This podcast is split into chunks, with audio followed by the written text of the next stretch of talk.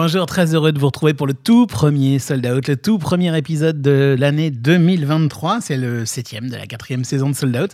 Je m'arrête une seconde pour, euh, bah, pour vous embrasser très fort, vous remercier de l'accueil que vous faites à ce podcast qui est juste euh, dingue. C'est quand on a lancé ce podcast un petit peu avant les confinements, l'automne 2019, on n'aurait jamais imaginé ça. Donc, bah, continuez, ça nous fait un plaisir de fou. Et puis, euh, une minute aussi pour vous dire que toutes les équipes de Delight se joignent à moi et vous embrassent très fort et vous souhaitent une super belle année 2023. Même si je vais faire vite là-dessus parce que je sais que vous écoutez peut-être ce podcast bien plus tard, en 2024 ou en 2025. C'est ça qui est merveilleux avec ce format. Et on est surpris tous les jours hein, quand on voit les, audiences. Parfois, vous réécoutez des vieux épisodes comme ça. Et euh, bah, c'est génial. On, crée un peu un, patrimoine en faisant sold out. Et donc, ben, c'est l'occasion de commencer l'année avec une personne euh, géniale, un coup de cœur, une rencontre, Elodie Mermoz. Euh, alors vous allez voir, Elodie, elle fait plein, plein, plein, plein de choses, mais c'est une manageuse d'artistes, c'est une passionnée de spectacle, c'est aussi à l'EMIC, à l'école de management des industries culturelles, où j'ai le, le, bonheur d'évoluer, c'est aussi une, une, formatrice hors pair qui, qui a, encadre les étudiants pour fabriquer un vrai festival. Elle est passionnée, elle considère vraiment ça comme un job, et à la fin, ça donne un vrai festival. C'est quelqu'un qui, qui est rare dans ce métier, et sa parole est d'or, donc je vous propose de découvrir, les, comme d'habitude, un grand ou une grande professionnelle du spectacle vivant dans ce numéro de Sold Out qui commence maintenant. Est-ce que tout est prêt? Oui, monsieur le directeur. Bon, alors je vais faire commencer. On parle de trajectoire de vie, on parle de carrière, on parle de, choses vécues par, euh, par des professionnels du spectacle vivant. Parfois, je me demande ce que je fous dans ce métier. On parle de spectacle, on parle de spectateur, on parle de producteur, on parle de billets vendus. On parle d'humain, non? Je peux vous dire que Johnny Hallyday au Stade de France à côté, c'est un Playmobil dans un évier. Hein Sold Out. Sold Out. Le podcast de Delight. Le podcast de Delight. Je suis Elodie Mermoz, je suis programmatrice, directrice artistique, manageuse et formatrice. Premier billet vendu. Alors, c'était quand j'ai démarré mon métier de programmatrice. Euh, c'était à la Dame de Canton, dans le 13e arrondissement. Alors, je suis pas sûre que ce soit le premier du premier, mais en tout cas, c'est mon premier souvenir.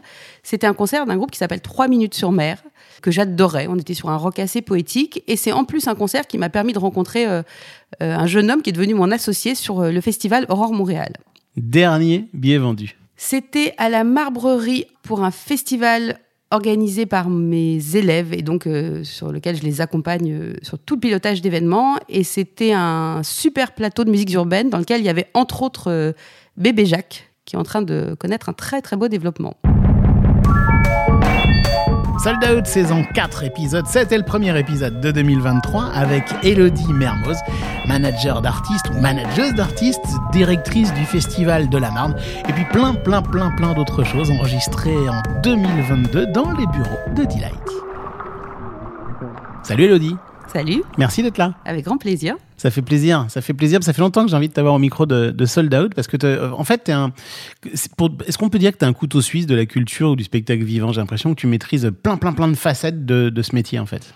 C'est un peu ça, et je pense que c'est, enfin, c'est ma vision aussi d'une activité professionnelle. C'est-à-dire que j'ai toujours l'impression qu'il faut, euh, faut un peu connaître tous les métiers et donc parfois les pratiquer un peu pour, euh, pour être le plus performant possible dans ce qu'on fait et aussi pour être le plus concerné, impliqué dans le travail d'équipe. C'est-à-dire que c'est très compliqué de, euh, de travailler aux côtés de quelqu'un qui fait un métier qu'on ne connaît pas. Donc, euh, moi, j'ai trouvé ça extrêmement intéressant d'essayer de développer euh, le plus de compétences possibles dans ce domaine qui est mon domaine de passion, en plus d'être mon métier. Et tu sais que alors, dans, dans Sold Out, tu connais bien ce podcast, on, essaye toujours de penser aux jeunes gens qui ont envie de, de, de, rentrer dans ce métier, qui ne savent pas par quel bout s'y prendre, comment faire. Et toi, alors, il y a vraiment plein d'angles possibles, parce que tu es formatrice, on en parlera mhm. vers la fin du podcast, mais tu es aussi manageuse d'artistes, qui intéresse plein de gens, tu as, programmé des festivals, tu as, as mis en place des, des, des, productions qui étaient très événementielles. Et puis tu fais plein d'autres choses. Tu vas même diriger un festival. Enfin, il y, a des angles partout. Donc on va essayer de prendre les choses dans l'ordre et de commencer par le début, par ton parcours. Toi, t'es pas tombé dans la musique quand tu étais petite, tu as plutôt commencé par des études euh, bien sérieuses, hein, si je comprends bien. Alors j'ai commencé même par un métier bien sérieux, c'est-à-dire que j'ai euh, après le bac, j'ai travaillé très rapidement et j'ai travaillé pour euh, pour les services de renseignement. Donc à 18 ans. Ah, je savais pas ça. Donc très très très atypique. Mais en mode bureau des légendes? Oui, en mode bureau des légendes, voilà. Ça se trouve, c'est une couverture. Exactement, ça se trouve, je suis toujours, toujours infiltrée dans, ce, dans cette filière. Et hum, c'était extrêmement formateur, ça m'a beaucoup structuré et je pense que ça m'a contrairement à ce qu'on peut imaginer, parce qu'on voit ça comme des univers très opposés et à juste titre, mais ça m'a donné une structure de pensée euh, moi sur laquelle je m'appuie aujourd'hui encore beaucoup dans, la conception de mes projets et dans, dans la rigueur aussi. Donc euh, j'ai trouvé ça super intéressant et important en tout cas dans mon parcours. Mais blague à part, on parlait du bureau des légendes, mais ça veut dire quoi travailler dans le renseignement en vrai? T'avais fait quoi comme étude pour t'amener là? Enfin, J'avais pas fait d'études. Donc après le bac, direct les renseignements? Exactement. C'est la DGSE Exactement, c'est la DGSE. Mais comment tu rentres à la DGSE ah après bah, le bac? En général, tu. Il y a un concours Il y a un concours externe où tu connais quelqu'un qui te permet de. T'es coopté. Voilà. Ah, c'est ce qui s'est passé euh, C'est ce qui s'est passé. En revanche, la personne qui m'a fait rentrer là-bas était assez responsable et m'a dit qu'il acceptait de me faire en tout cas passer les concours et passer des entretiens pour un poste. Euh, mais la condition était que je suive toutes les formations internes, que je sois justement que je passe les concours internes et que j'ai une vraie volonté d'apprentissage et de progression. Pas simplement que je me contente d'un poste dans une administration, parce que ça reste une administration et que tu peux te retrouver dans ce métier-là, avoir un poste de fonctionnaire. Bien sûr. Alors, ce qui est essentiel, je respecte énormément le service public, mais avec le confort qu'on peut imaginer et sans volonté, en tout cas, de, de progression. Donc, euh, il m'a apporté beaucoup de cadres là-dessus aussi, c'est-à-dire qu'en même temps que je travaillais, j'étais euh, en permanence formée euh, en géopolitique, en culture générale, en anglais de l'information. J'avais des formations continues. Et ça a duré combien de temps, cet épisode de DGSE Cinq ans et demi. Ah oui, quand même, hein Ouais, puis j'ai vécu le 11 septembre là-bas, la guerre en Irak. Enfin, j'ai vécu des choses euh, en plus extrêmement importantes de l'histoire et ça m'a. Enfin, ça a été un, un, extrêmement concentré comme période aussi en raison de ce, de, de ce contexte extérieur. Donc, ça, c'est le début des années 2000. Oui.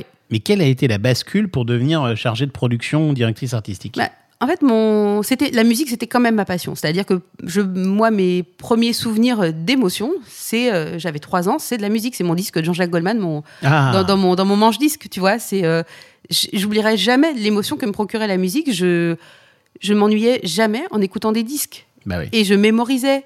Et je regardais les pochettes, je lisais euh, les paroles quand il y avait les petits livrets dedans. Enfin, j'avais déjà un rapport à l'objet euh, disque et à la musique extrêmement fort. Ensuite, à l'image, au cinéma aussi, en complément, quand j'ai été plus grande et que j'ai découvert, euh, euh, j'ai découvert cet univers-là. Mais j'imaginais pas qu'on puisse en faire un métier. Et en plus, à cette époque-là, pas si lointaine, mais quand même assez lointaine pour que euh, le, les formations ne soient pas aussi structurées dans l'industrie musicale. Il n'y avait pas de formation. En Non. gros, c'était des formations peut-être techniques, mais il n'y avait pas de formation à ces métiers-là. Et j'imaginais surtout pas qu'on puisse en faire un métier. Donc, toi, si je comprends bien, au début, tu t'es rassuré en faisant un truc sérieux. Puis à un moment, tu t'es dit, allez, hop, j'y vais, quoi. Bah, ça me rattrapait, c'est-à-dire que en, en même temps que je faisais ce métier très sérieux, je passais ma vie à des concerts. Je passais, euh, donc j'avais la chance de gagner ma vie assez tôt. Ben, j'achetais des disques, Euh, je me payais des places de concert. J'allais toute seule voir des concerts. J'achetais des disques presque un peu à l'aveugle pour découvrir. Euh, J'écrivais dans des dans des médias musicaux un peu amateurs. Je faisais, j'aidais un peu des groupes amateurs. J'avais déjà un pied là-dedans. Et en fait, ça vraiment, ça me ça me faisait battre le cœur, quoi. Ça m'animait complètement. Et à un moment, je me suis dit, je me souviens, j'ai commencé à être un peu malheureuse à la DGSE pas tant pour le métier, un peu pour l'environnement où j'avais l'impression de ne pas pouvoir partager ça. Et surtout, je me sentais rattrapée par quelque chose de plus fort que moi. Et je me souviens que j'ai commencé à être un peu malheureuse et que ma mère m'a dit Mais qu'est-ce que tu voudrais faire? Et je lui ai dit bah, je... En fait, j'ai un rêve, mais ça ne marchera pas c'est que je voudrais bosser euh, dans le cinéma ou la musique. Et là, elle m'a en fait, elle m'a donné son, son blanc-seing. Et je crois que c'est ce que j'attendais en dépit de mon âge, euh, de l'âge que j'avais, où j'aurais pu tout à fait me passer de son accord. Mais, euh, mais j'attendais qu'elle m'autorise euh, à pouvoir le faire. Et donc, j'ai démissionné. Enfin, j'ai commencé par prendre une disponibilité. T'avais besoin d'être rassuré, en fait. Oui, j'avais besoin d'être rassurée et encouragée parce que j'avais vraiment l'impression, et c'est une chose contre laquelle je me bats, c'est que j'avais l'impression que c'était du divertissement et un loisir Ouais, ouais. Et que donc on pouvait pas en faire un métier sérieux. C'est marrant, t'étais assez normative, en fait. Finalement, oui, j'avais, je pense que j'avais justement beaucoup de mal à assumer, mais c'est ce qui est toujours un peu compliqué, et ça c'est un autre sujet, mais quand on est euh, extrêmement euh, créatif ou extrêmement sensible, ce qui peut aller de pair, euh, on se sent marginalisé, et jusqu'à il n'y a pas si longtemps, on avait beaucoup de mal à mettre des mots. C'était pas très usuel de mettre des mots sur l'atypisme. C'est-à-dire, typiquement, dans le, dans le parcours scolaire, c'est euh, si tu suis pas, c'est que tu n'es pas euh, au niveau. C'est pas que tu n'es pas adapté ou que le système n'est pas adapté à toi. C'est juste que tu n'as pas le niveau, donc tu redoubles ou tu passes. Et c'est très, c'était très binaire, quoi. On prenait très peu en compte les atypismes. Moi, je me sentais très atypique. Et en fait, le jour où elle m'a dit ça, elle m'a autorisé à être atypique. Ta maman. Ouais. Ouais, mais c'est amusant parce que quand je préparais cet entretien, c'est, c'est, mais j'étais embêté de, de trouver un fil rouge en fait. C'est, c'est pas évident parce Mm. qu'en effet, le, le fil rouge, c'est presque l'atypisme justement. Exactement. Je crois que c'est tu, ça. tu touches à tout, même quand on va sur ton site. Si, ça, si, si nos auditeurs sont intéressés, tu, tu as un site hein, pour la beau Mhm. culture, ton, ton Oui, oui. activité. Il y a plein de mots-clés, il y a plein de missions, mais c'est, c'est, euh, on sent que tu aimes bien toucher à tout en fait. Oui, j'ai besoin, c'est-à-dire que pour me sentir euh, nourrie, Euh, j'ai besoin de beaucoup de, de diversité et j'en ai aussi besoin parce que je, je crois que de travailler en silo comme ça ou d'être mono, monotache. En tout cas, moi, c'est mon ressenti. hein. Je, je ne. Non, non, mais je pense sûr. que chacun a son C'est ta fonctionnement. personnalité, quoi. Mais moi, c'est ce qui me rend créative. J'ai l'impression que c'est aussi mon, mon atout quand je propose mes. Quand on vient me solliciter ou quand je propose euh, mes services, c'est que j'ai une autre manière de penser, j'ai parfois une autre culture et un autre fonctionnement qui est lié au fait que je fasse des choses variées, parfois aussi avec des écarts dans d'autres secteurs que la musique ou la culture, et ça me permet d'avoir d'autres manières de penser, d'être un peu out of the box, tu vois, comme, euh, Ah ouais. comme on peut dire. Et en fait, j'ai l'impression que c'est une, pour moi, c'est une richesse. Bien sûr. De, La chose que je redoute le plus, moi, ce sont les automatismes. Euh, Il y a un truc qui me semble, moi, très important, c'est si tu veux d'avoir de l'expérience, ça donne une expertise. Donc ça, c'est pour moi un truc essentiel et c'est le truc que je développe et c'est aujourd'hui avec mon... Ce qui commence à être de l'ancienneté dans ce métier, c'est ce que j'essaye de mettre en avant. En revanche, je crois que le, le pire, euh, le pire ennemi de nos métiers, que ce, soit dans la production phonographique, que ce soit dans le spectacle vivant, que ce soit dans la direction artistique ou le management, c'est l'automatisme. Parce que le monde déjà ça, nuit à la créativité parce qu'aussi le monde change les modes de consommation changent le covid a été un catalyseur terrible de, changement de, consommation du public sur les produits culturels et le spectacle vivant en particulier et le cinéma euh, aussi et là typiquement il faut sortir des automatismes Si je résumais tout ça, euh, c'est la première partie de cet entretien en disant qu'au fond, pour lutter contre les automatismes, tu organises un joyeux bordel. Ce serait une bonne manière de résumer? C'est exactement ça, un joyeux bordel organisé. C'est ça. Je dirais, voilà, moi j'ai. Et c'est tout à fait d'ailleurs à l'image de mon bureau, si quelqu'un voyait mon bureau un jour, c'est-à-dire qu'il y a des choses extrêmement rangées, organisées, mais j'ai à tout prix besoin qu'il y ait des piles de choses, euh, des sommes de choses désorganisées aussi. Pour moi, c'est bordel- le- c'est la vie et la repose là-dessus. Bordel organisé, c'est c'est ce dont parlait Cédric Clapiche pour l'auberge espagnole, Eh ben par voilà. exemple. Comme quoi, ça, ça, ça- tu vois, ça porte chance hein, parfois. Oui, bah oui, écoute, j'espère. Sold Out, Sold Out, le podcast de Delight. le podcast de Delight. Alors, dans Sold Out, on va se focaliser évidemment sur le spectacle vivant quand même. Donc, j'ai- j'aimerais qu'on, bah, dans, tout ce bordel organisé, Oui. qui est quand même très organisé au fond, et très, très, très, très riche, on, on focalise vraiment sur le spectacle vivant et sur tes expériences dans le spectacle vivant pour, euh, bah, pour inspirer euh, nos auditeurs et nos auditrices. Tu as commencé comme euh, chargé de production en freelance, c'est ça? Pas en freelance. J'ai chargé. pas freelance. Alors j'ai commencé comme chargé de production chez Azimut Production, qui est Ouais. un tourneur. Ouais, euh, qui m'a laissé ma chance alors que je n'avais pas d'expérience et c'est vraiment pour moi une j'oublierai jamais ce premier geste et donc ce, ce qui m'a permis ce premier pas Il y a 15 ans, en 2007. c'est ça à peu près au 2000 ouais 2007 2008 ça, je sais plus exactement mais oui ça doit être ça Donc, c'est des mecs qui ont la classe quand même, parce qu'ils se sont dit, tiens, cette fille, elle a quelque chose, et boum. exactement c'est-à-dire que mon CV ils ont su lire en fait ils ont su détecter dans mon CV ce qui même si c'était en dehors du champ de la musique et du spectacle vivant pouvait leur apporter quelque chose et j'ai trouvé ça euh, audacieux et généreux aussi Bah, c'est génial, hein, parce que Ouais. même, enfin voilà, ça, ça prouve que c'est possible en fait. Exactement. Et il faut des gens, en fait, tout dépend des rencontres. Enfin, moi, j'ai eu ma vie est faite de ça, ma vie professionnelle euh, est faite de ça, c'est-à-dire de rencontres d'un seul coup de gens qui m'ont laissé ma chance et qui ont cru. euh, Tu vois, on parle aujourd'hui beaucoup de euh, hard skills et soft skills. Ouais. Euh, pour le coup, j'avais pas Tes de compétences et ton comportement. Exactement. Et en fait, ce sont des gens, les gens qui m'ont donné ma chance sont des gens qui ont, qui se sont euh, concentrés sur mes soft skills, en ayant confiance sur le fait que je développe pour le coup des, des compétences par la suite. Donc j'imagine que là, tu as appris beaucoup, tu as fait plein de choses, et je fais un grand écart jusque 5 ans plus tard, au printemps de Bourges. Oui. 2012, tu deviens pro, parce qu'il y a tellement de sujets à aborder, donc je, je- je fais des fast forward dans, dans, dans, dans- dans- dans la discussion. Tu, tu, tu, tu deviens programmatrice artistique de Bourges, c'est ça? Exactement. Ça veut dire quoi ça? Ça veut dire que je me retrouve euh, à programmer, alors de manière collégiale, on était une équipe de quatre programmateurs, à programmer l'ensemble des lieux sur l'ensemble des esthétiques. Sachant que on a toujours, quand on est programmateur, euh, on a toujours une sensibilité plus poussée vers une esthétique ou une autre, sachant qu'il y a des programmateurs qui ont vraiment une spécificité euh, sur le métal, sur l'urbain. euh. Moi, j'étais, je suis assez généraliste, avec, en revanche, je dois le reconnaître, assez peu de culture des musiques électroniques. Donc, je pense pas que j'aurais été une bonne programmatrice. Je connais les têtes d'affiche en gros, mais en détection, je suis pas bonne du tout là-dessus.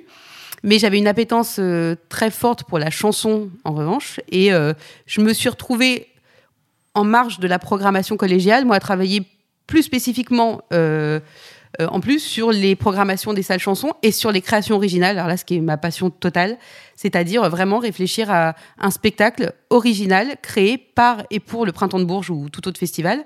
Euh, donc réfléchir à un casting, à réunir des artistes entre eux, donc les faire se rencontrer parfois, faire se rencontrer aussi des musiciens, choisir un directeur musical, choisir parfois un auteur. Euh, quand il y a autre chose que de la musique et un peu de texte. Et, voilà, je me suis retrouvée à, petit à petit à prendre cette dimension-là sur le printemps de Bourges. Et, ça a été, euh, et là aussi, ça a été euh, mon entrée au printemps de Bourges. C'est aussi un jour Doudou, qui, était le- qui dirigeait les équipes artistiques du printemps de Bourges, qui me donne ma chance en trois minutes. D'où le patron radical, hein, Exactement. Christophe David. Alors, euh, très important ce que tu es en train de dire sur les créations originales, parce que c'est vrai que, par exemple, cette année, on a beaucoup critiqué certains festivals qui se ressemblaient tous. Ouais. Enfin, qui se ressemblaient. Il y avait quand même des têtes d'affiches qui tournaient, c'est de, plus- c'est de plus en plus comme ça, en Mm. fait. C'est- C'est-à-dire qu'on a tendance à délayer un petit peu, à diluer plus exactement Ah ouais. l'image.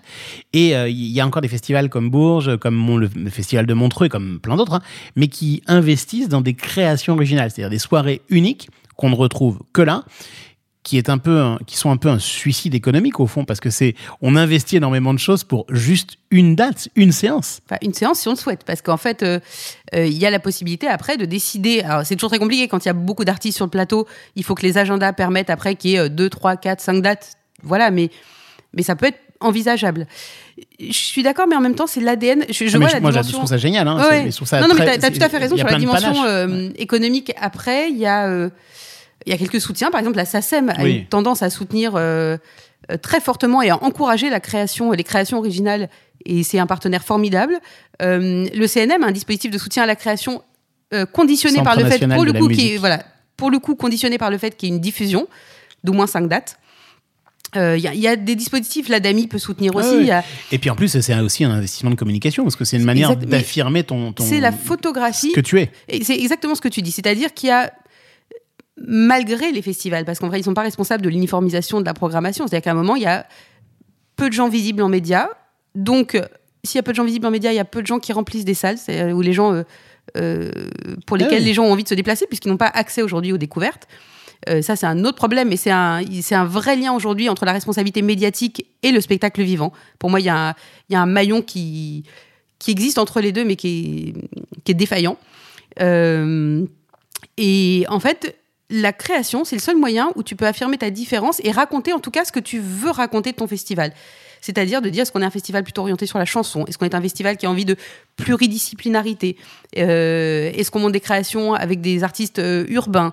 C'est vraiment, je pense que si tu veux un moment, c'est comme créer une, l'affiche de ton festival. C'est se dire l'identité de mon festival pourra, pourrait se résumer à ma création originale. Et tu, tu as des souvenirs de ces, certaines de ces créations Ah, originales? Tu as travaillé avec des artistes inouïs Ouais. comme Dominica, Jane Birkin, euh, plein, Ah, J'ai des souvenirs fabuleux de, de beaucoup de créations. J'ai vraiment.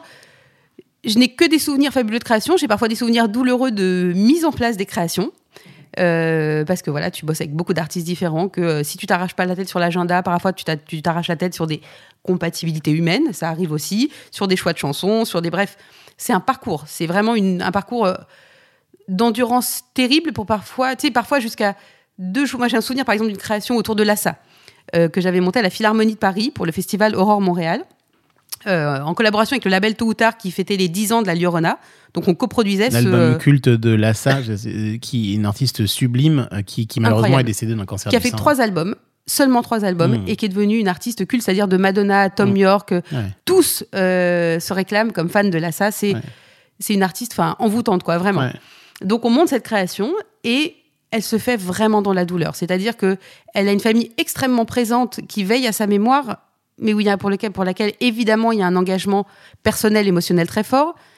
Nous, on a une autre vision aussi de l'assa. Et parfois se rencontre et on se rencontre sur ce champ émotionnel, ce qui est très difficile. Et donc, euh, ça se fait en plus à distance. Eux sont au Canada, nous à Paris, donc à des horaires euh, compliqués. On ne s'entend pas, c'est une famille nombreuse, donc ils ne sont même pas tous d'accord, eux, sur le choix des artistes. Et c'est difficile à mettre en place, c'est difficile. On a des désaccords artistiques, des artistes qui finalement viennent plus, sont pas dispo, et c'est malheureusement les seuls artistes sur lesquels on est d'accord. Enfin bref, ça devient très très compliqué à mettre en place.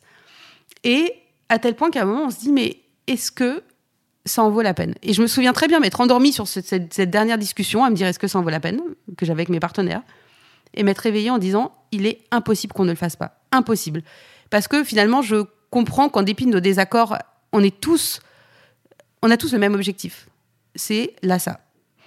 Je pense à tous les artistes qui ont déjà dit oui, dont des artistes incroyables, Anwar Brahim, qui est un, un oudiste fabuleux, qui est une star mondiale du oud d'ailleurs, et qui était l'idole de Lassa, qui a accepté de venir sans poser la moindre condition. Enfin, et je me dis qu'on peut pas. Je me souviens de m'être vraiment réveillée en me disant, ok, on va au bout. On est allé au bout. Les répètes ont démarré, c'était assez magique. Tous les Canadiens sont arrivés. Et franchement, ça a été magique. La création de la salle était complète. À la Philharmonie, le spectacle était magique. Et bien sûr que j'ai pas regretté que ça ait eu lieu, bien au contraire. Mais tu sais, c'est vraiment ça le truc de la création, c'est que tu bosses un an, six mois, deux mois, peu importe, que tu souffres. Et tout ça pour deux heures de spectacle, quoi. Deux heures d'un spectacle qui est joué une fois. Mais en fait, à la seconde où le spectacle se termine, ou même à la seconde où il commence, tu dis, OK, je sais pourquoi je l'ai fait. Donc j'ai ça, j'ai des souvenirs à Bourges incroyables de création, une création euh, assez dingue avec Youssoufa et, un quatuor à cordes qu'on avait mis en place pour l'occasion et qui d'ailleurs maintenant a une existence à part, ce quatuor. J'ai souvenir de la création euh, euh, autour de Barbara qui s'appelait Mes Hommes, qu'avec des, des garçons et donc une équipe de garçons assez fabuleux. Tu t'en as cité quelques-uns Vincent Delerme, euh, Pierre Guénard de Radio Elvis, Dominica, euh, Alexandre Tarot, Vincent de Diem, Olivier Marguerite, fabuleux, euh, qui est un garçon fabuleux. Mais ton rôle, c'est quoi concrètement dans ça Alors là, c'est de réfléchir au casting. C'est de. D'appeler les managers de chacun des artistes. Oui, ou les artistes en direct. Parfois, déjà, pour leur demander, euh, quand je les connais, pour leur demander un peu leurs sensations et leur envie. Euh, et après, pour la partie négociation, on passe par le manager. Mais parfois, c'est aussi simple d'échanger. euh, quand on se parle simplement d'artistique et d'envie, c'est parfois le plus simple. Et ensuite, c'est de réfléchir. Ça dépend des créations. Il y a des créations où tu as un intermédiaire ou un ayant droit qui a un vrai regard et une vraie envie sur le contenu artistique. Et tu as des créations sur lesquelles tu as toute liberté sur le contenu artistique. Et Barbara, on était à mi-chemin, c'est-à-dire qu'il y avait euh, l'ayant droit de Barbara qui intervenait, mais qui était extrêmement ouvert et ça a été un vrai dialogue. Et en fait, cette création a été. euh, En fait, ce qui m'a rendu heureux dans, dans cette création, au-delà du temps euh, passé avec ces garçons charmants et où on s'est aussi beaucoup amusé, c'est les rencontres que ça a permis. Moi, j'ai toujours à cœur d'amener des artistes émergents sur des créations pour leur faire rencontrer des artistes confirmés et surtout les leur permettre d'être découverts par des artistes confirmés. En l'occurrence, sur cette création Barbara, j'ai proposé à Team Up, euh, mais c'était, je te parle de ça, il y a donc, euh, je sais pas, peut-être 4, 5 ans, 6 ans, donc euh, il était en développement encore. Euh, et à justement Pierre Guénard de Radio Elvis de, de se joindre à la création, à Olivier Marguerite aussi. Et en fait, il y a eu des rencontres très belles qui sont nées de ça et qui sont des amitiés qui perdurent entre. bah, Vincent Delerme était le parrain de Radio Elvis aux Victoires de la musique, que Radio Elvis a gagné. Euh, je sais qu'ils se voient encore beaucoup, euh, euh, Team Up, Radio Elvis, Vincent de Dienne. Enfin, c'est devenu un, un petit clan. Et en fait, ça, de savoir que, que quelque chose est né ici, ça me, ça, ça me vraiment, ça me ravit et ça me, ça m'habite longtemps. On va écouter là ça. Une minute ou quelques instants parce que. Voilà, Oh oui, avec plaisir. I got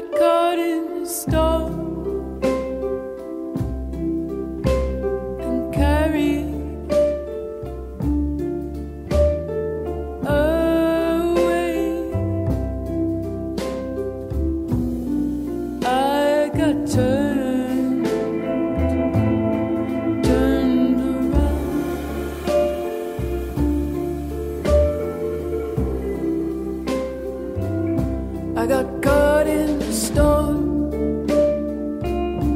That's what happened to me.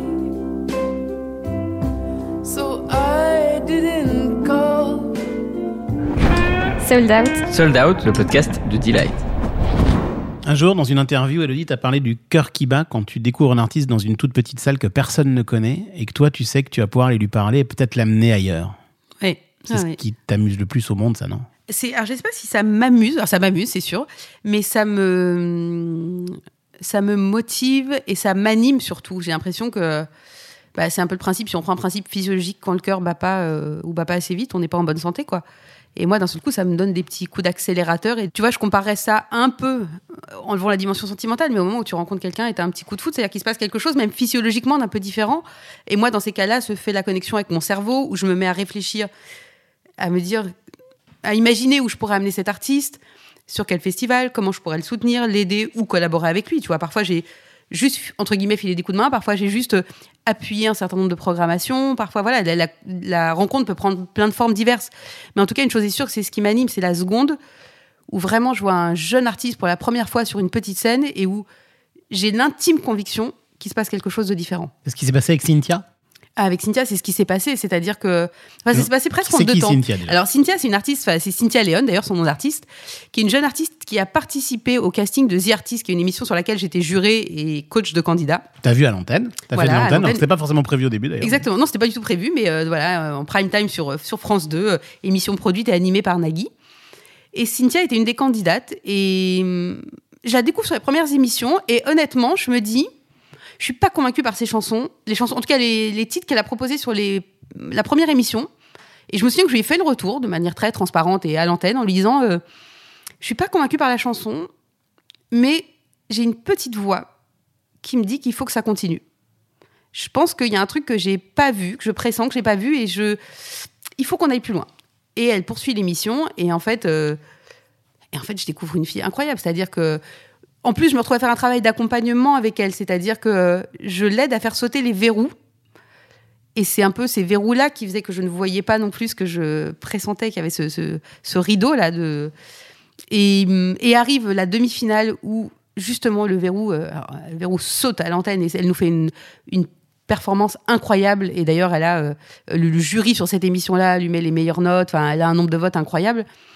Et, et là, ça y est, je vois ce que je pressentais, quoi. Et j'ai vraiment, pour le coup, le cœur qui bat. Pour la première fois de ma vie, d'ailleurs, c'est moi qui lui propose qu'on travaille ensemble. Euh, là où j'ai plutôt En, en tant que manageuse. hein. en tant que manageuse. Là où j'ai d'habitude plutôt une. Enfin, ma structure fait que on vient plutôt vers moi. Mais là, je lui propose parce qu'en fait, j'ai l'impression d'avoir euh, une vision. J'ai l'impression que euh, je vois le potentiel, que je vois où ça peut aller. Et je sens que la seule chose qui manque à cette fille, c'est vraiment un entourage. Enfin, et un peu de travail, comme tous les artistes émergents. Mais je veux dire, tout est là, les chansons sont là, elle a une voix incroyable. Je sens qu'il y a un travail à faire sur de l'image, des choses comme ça. Mais c'est périphérique, ça. On écoute quoi de Cynthia quelques instants pour se mettre dans l'ambiance de cet artiste? Euh, allez, je me fais des films. Regarde-moi, je n'ai Dieu que pour toi. Je me fais des films, c'est pas du cinéma. Il faut que l'univers, ouais, ouais, soit avec moi. Ah, ah. Regarde-moi, je n'ai Dieu que pour toi. Je me fais des films, c'est pas du cinéma. Et je veux que l'univers, si t'es pas avec moi. Alors ça, c'est des artistes en développement, Elodie. Mais euh, tu, tu es manageuse aussi d'André Manoukian, qui n'est pas franchement un artiste en développement. Pas tout à fait. Et en même temps, je trouve qu'on est toujours sur des développements avec André, parce qu'on est sur une personnalité euh, totalement innovante, curieuse, et qui est prêt à repartir from scratch à chaque fois. Euh, D'accord. Et c'est- quoi alors être manageuse d'André Manoukian? C'est. Alors. alors, alors, vous avez deux heures. Euh, Non, on a, on a une minute. c'est en fait c'est extrêmement enrichissant parce que c'est euh, ça demande une- beaucoup d'agilité parce que justement c'est André Manoukian alors il y a l'homme de télé mais je travaille pas sur ses activités de télé à ce jour même si à un moment je sais que ça se rencontrera puisque puisque son sa présence en télé est beaucoup liée à la musique donc euh, on réfléchit à la manière dont ça peut se rencontrer mais euh, il est auteur il est chroniqueur, donc journaliste, disons. Euh, il est compositeur, il est producteur, et il a aujourd'hui sa chaîne Twitch qu'il met au carrefour de tout ça, c'est-à-dire qu'il a un, il développe sur un média de la détection de talent qui peut déboucher sur de la production de talent. Ouais, c'est super innovant. Super innovant. Et il est entrepreneur puisqu'il a créé également une start-up de, autour de la musique à l'image. Donc, ça demande beaucoup d'agilité, ne serait-ce que pour par moment changer de casquette et le conseiller dans des activités assez diverses, et aussi beaucoup d'agilité pour réussir à créer, et c'est un peu l'enjeu de notre collaboration, c'est créer les ponts les plus pertinents entre ces différentes activités et voir comment les faire interagir et surtout comment faire en sorte que euh, son leitmotiv, qui est aussi le mien, c'est-à-dire que euh, ça doit rester amusant, mais tout en étant euh, extrêmement pro et qualitatif, euh, ce leitmotiv euh, reste vraiment le, le phare, quoi. Et toi, t'aimes autant accompagner des artistes accomplis comme ça dans de nouvelles étapes de leur carrière pour qu'ils innovent que découvrir? Juste pendant longtemps, je préférais largement découvrir. D'accord. Euh, ou travailler avec des profils, tu sais, qui sont, qui sont un peu en redécouverte. J'ai travaillé avec Dany pendant longtemps. Euh, alors Dany qui a euh, une carrière euh, dont on ne peut même plus parler, c'est-à-dire Bah que et un âge que je ne peux pas évoquer ici. mais euh, mais voilà, elle a tout connu jusqu'à ce ce grand succès avec Étienne Dao qui était comme un boomerang il y a je sais pas 15 ans maintenant peut-être. Et hum, c'était une reine de la nuit, c'était une reine du musical, enfin voilà. Et Dany, à un moment, il fallait se réinventer.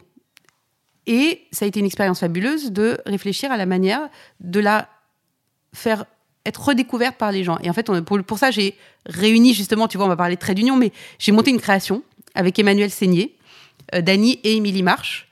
Et l'idée, c'était ça, c'était de raconter euh, cette création. On était on, intercalait des moments de récit où Dany racontait ses rencontres avec les auteurs, la création de chansons, puisqu'elle a quand même travaillé avec euh, les plus grands auteurs, quoi, donc Gainsbourg euh, en grande partie, mais pas que.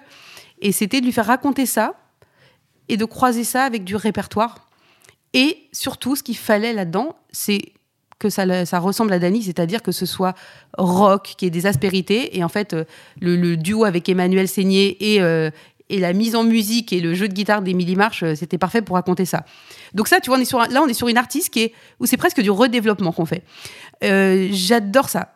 Les artistes plus confirmés, en fait, moi, si c'était juste du management, c'est-à-dire de la négociation de contrat, de la coordination et un peu de stratégie, mais avec de toute façon tellement de moyens, euh, des maisons de disques investissent tellement, des tournées, enfin, où toute l'histoire est un peu écrite, puisque ça m'amuse pas. Il faut qu'il y ait quand faut vraiment. inventer, en fait. J'adore quand il faut inventer. Donc, vraiment, André, c'était la rencontre parfaite pour ça. C'est-à-dire que d'un seul coup, il y a déjà un tas de choses qui existent, il y a une visibilité, mais il y a une réinvention aussi euh, possible et de la créativité possible, quoi. On pourrait aborder euh, mille autres thèmes, mais il faut déjà qu'on arrive dans les dernières minutes de Ouais. Sold Out, malheureusement. Et tu sais bien que les dernières minutes de Sold Out, traditionnellement, elles sont consacrées à la transmission. Mhm.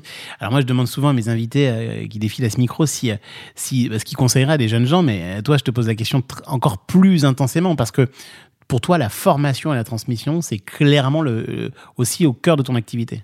Ah, ça l'aide depuis plus de dix ans en fait, et c'est essentiel pour moi. C'est-à-dire que, alors, est-ce que j'essaye de réparer quelque chose? C'est-à-dire que moi, j'ai pas eu de formation, je suis autodidacte dans ce métier. On en revient au début de l'épisode. Exactement. Ouais. Est-ce que euh, j'ai une espèce de complexe là-dessus? Peut-être. Euh, Peut-être que c'est pour ça et que je veux aider comme je n'ai pas forcément été aidée, ou je veux rendre justement euh, la chance que m'ont donné ces rencontres. euh, Peut-être. En tout cas, une chose est sûre, c'est que euh, moi, je suis tout le temps dans la projection vers l'avenir et enfin, nous, on n'est pas à l'avenir de ce métier, on est le présent, mais je veux dire, on, est de toute façon, on est obligé d'être très en veille pour pas être dépassé, parce que c'est un monde qui va vite, qui change. euh, euh, L'innovation s'en mêle, du spectacle vivant, du phonographique, etc. Donc, la jeune génération doit vite avoir sa place à nos côtés, puis à notre place.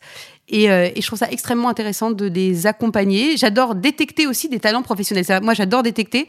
Je, je donne des cours à, à beaucoup d'élèves. J'avais cette année trois classes de master, j'en ai deux l'année prochaine. À l'EMIC notamment. À l'EMIC notamment, Daniel. exactement. Euh, et en fait, je leur apprends à monter un événement culturel. Mais tu passes un temps fou en fait. Euh, Tu fais pas juste 5 heures de cours Ah en non, non, disant pas du tout. Je les ai bon. sur une année entière. Mais tu les appelles, tu as des groupes WhatsApp. ouais. Enfin, moi, je t'ai déjà. j'ai- Ouais, exactement. un- T'es très, très, très, très investi. Exactement, mais parce qu'en fait, et tu sais, pour moi, la meilleure récompense, c'est qu'en fait, quand. euh, déjà, c'est le soir où se réalise leur événement, l'événement sur lequel ils ont travaillé toute l'année. Mhm. C'est-à-dire de voir leur satisfaction. C'est-à-dire, eux découvrent cette sensation que je connais et qui n'a pas de prix. C'est le moment où tu as le public qui est là, en nombre, le public qui est heureux, les artistes qui ont l'air d'être heureux sur scène. Et vraiment, ça, c'est une espèce de d'adrénaline il faut, qu'il faut vivre. Quoi. Et ça, quand je les vois vivre ça, pour moi, c'est fabuleux.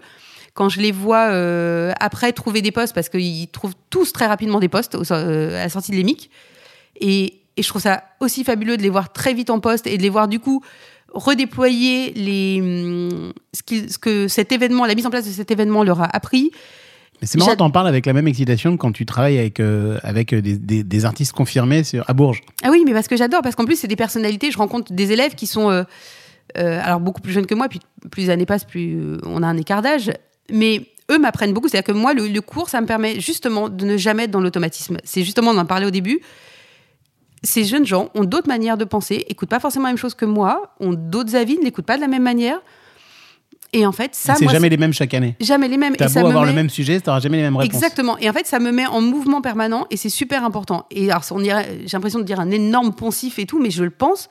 J'ai l'impression d'apprendre autant qu'eux à la fin de l'année. C'est-à-dire qu'à la fin de l'année, parfois, je découvre des nouveaux outils euh, de gestion de projet, des nouveaux fonctionnements. J'ai en général découvert des groupes avec eux. Ça arrive hyper souvent. Euh, et je découvre aussi avec eux des talents. C'est-à-dire qu'il y a beaucoup de mes élèves, tous les ans, j'ai au moins un ou deux élèves que j'ai en alternance sur mes projets, que je prends en alternance, ou que je recommande euh, à d'autres. euh, à d'autres partenaires professionnels. J'essaye vraiment que la transmission soit très concrète aussi après sur le premier emploi. Donc, il n'y a même pas de question pour toi. Si, si on a envie de bosser dans le spectacle vivant, on se retrousse les manches, on y va. Il n'y a même pas de sujet de débouché. Non, il faut faire. En fait, il faut le, le- et pour le coup, j'en suis le meilleur exemple. C'est-à-dire que le seul moyen de créer des lignes de CV, c'est pas. Alors bien sûr qu'il y a la formation qui est importante, mais c'est faire. Monter vos festivals, programmer vos dates, aller voir des salles, proposer leur un événement. Faites, manager des groupes émergents, peu importe. Faites et il y aura une place pour vous. En fait, on a une chance dans cette filière, c'est qu'effectivement, c'est une filière en difficulté à certains endroits, euh, mais il y a toujours de l'emploi. Il y en a toujours. Plus ou moins faciles à trouver selon les périodes, mais il y en a. Mais il y a surtout beaucoup de place pour l'entrepreneuriat aussi. Eh ben, on adore euh, cet optimisme-là. En fait, l'offre crée sa demande. Exactement. C'est très beau ça. Merci beaucoup, Elodie. Merci, Merci. d'être arrêté au micro de Sold Out. Avec grand plaisir. À bientôt. À bientôt. Ciao.